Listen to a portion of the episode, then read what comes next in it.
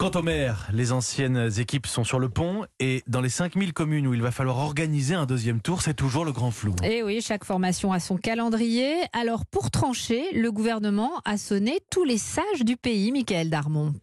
Oui, la crème des juristes de l'État, les spécialistes du droit électoral au Conseil constitutionnel et au Conseil d'État, ils sont très discrètement intervenus euh, le week-end dernier pour rappeler au gouvernement un principe clé du Code des élections. Ça n'est pas au gouvernement de fixer la date des élections. La loi parle de l'obligation de fixer le deuxième tour d'un scrutin dans un délai, entre guillemets, raisonnable.